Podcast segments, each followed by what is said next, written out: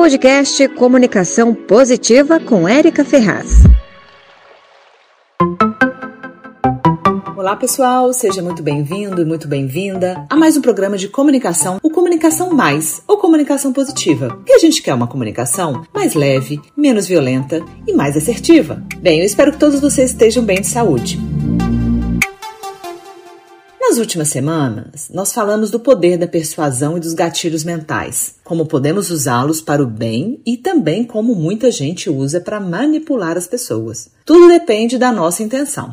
Falamos sobre reciprocidade, aprovação social, autoridade e escassez, além de coerência e afeição. Bem, se você ainda não escutou, corre lá que você vai aprender muito. E hoje a gente vai dar dicas para você falar em público. Se você é tímido, tem horror de apresentação, reunião, fica até o fim que você vai gostar. A primeira coisa que precisamos lidar, gente, quando a gente está ah, numa situação que a gente não gosta e a gente tem que fazer, como é o caso de uma apresentação, de uma reunião, por exemplo, é lidar com os nossos pensamentos que temos com relação a esse público, a essa situação. A partir de hoje, então, a dica é o seguinte: ao invés de você ficar com pensamentos como ai que saco, vou ter que falar, ai que horror, meu Deus, eu detesto isso. Ao invés disso, você vai falar várias vezes para você que essa situação é uma oportunidade para você se mostrar como um profissional competente. Lembre-se, é uma oportunidade. Então essa palavra, ela manda sinais para o cérebro muito mais positivos e consegue até muitas vezes dar uma acalmada em você. Então fale várias vezes, ok? Porque, gente, tudo começa na nossa cabeça. E se você quiser mudar qualquer coisa na sua vida, não só melhorar a sua comunicação, mas ter uma dieta mais saudável,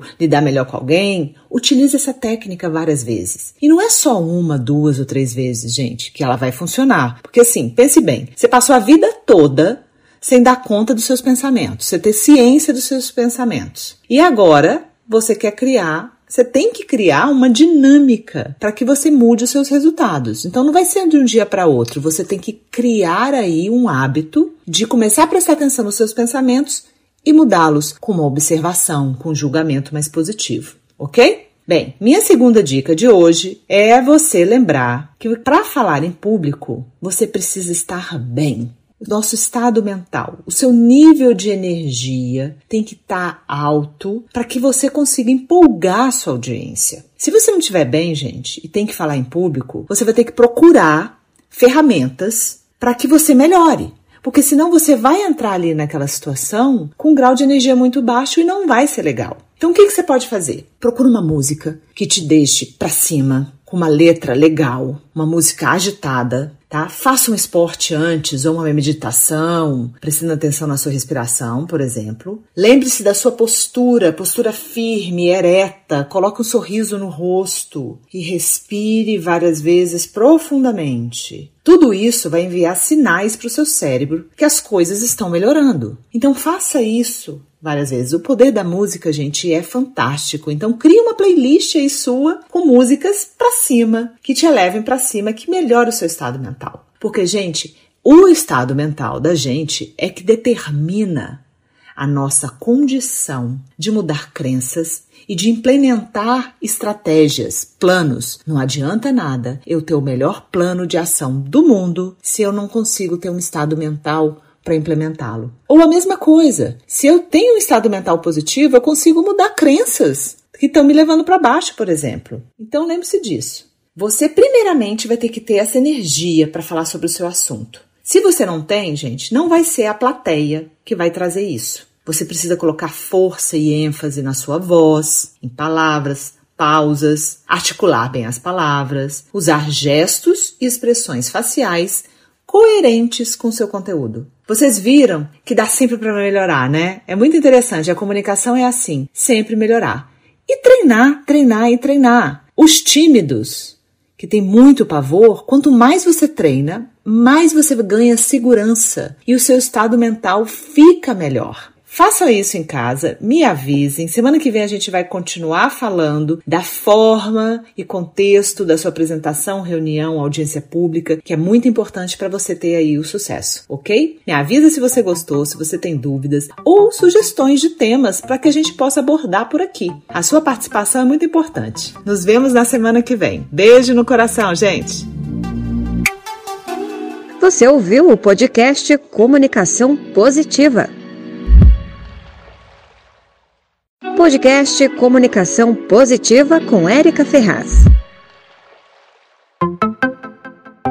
Olá pessoal, seja muito bem-vindo e muito bem-vinda a mais um programa de comunicação, o Comunicação Positiva, ou Comunicação Mais. Isso mesmo, aquele sinalzinho da matemática, porque a gente quer uma comunicação mais leve, mais assertiva e menos violenta.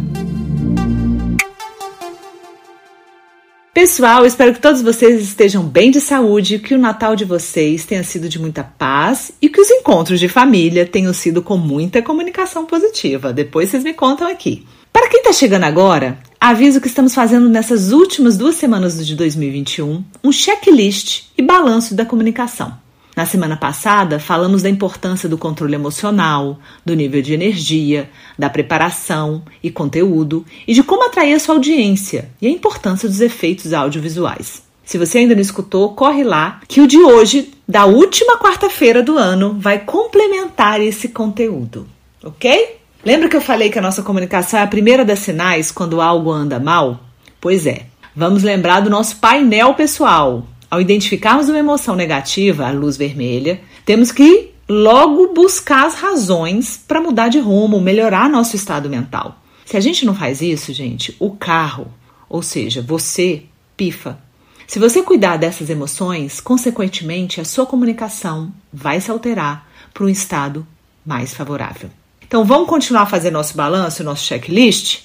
Vamos aqui a mais seis dicas, ok? Bem, primeira, se pergunte: como anda a sua postura corporal? É uma postura ereta, segura ou acanhada para baixo?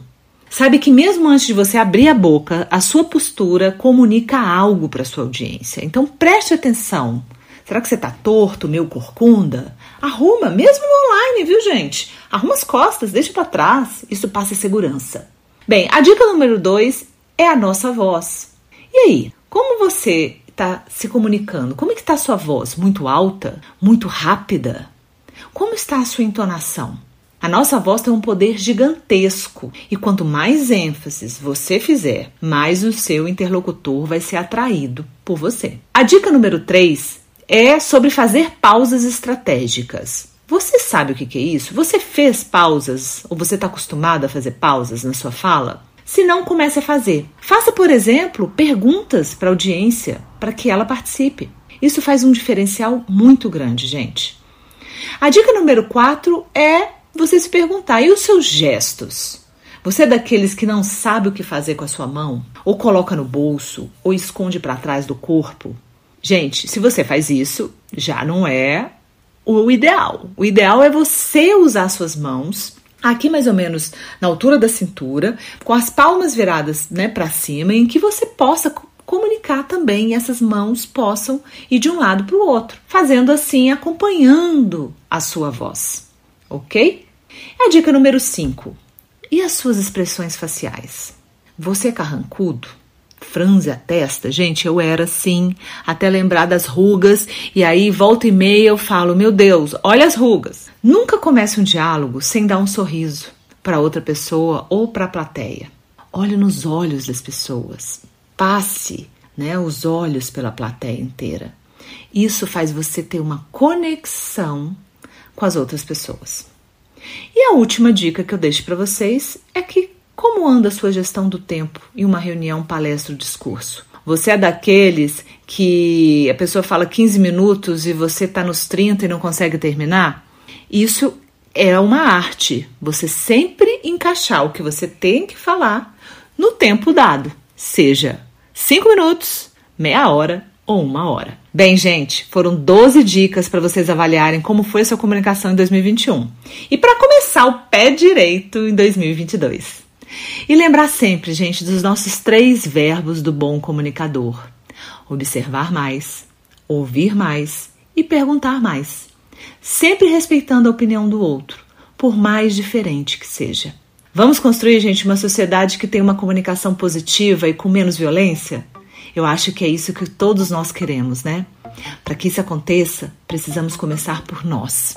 Nos vemos no ano que vem com mais um episódio de comunicação, gente. Não se esqueça de deixar sua opinião, suas dicas são muito importantes para nós e que o ano de 2022 seja maravilhoso para todos nós. Beijos no coração, pessoal. Você ouviu o podcast Comunicação Positiva.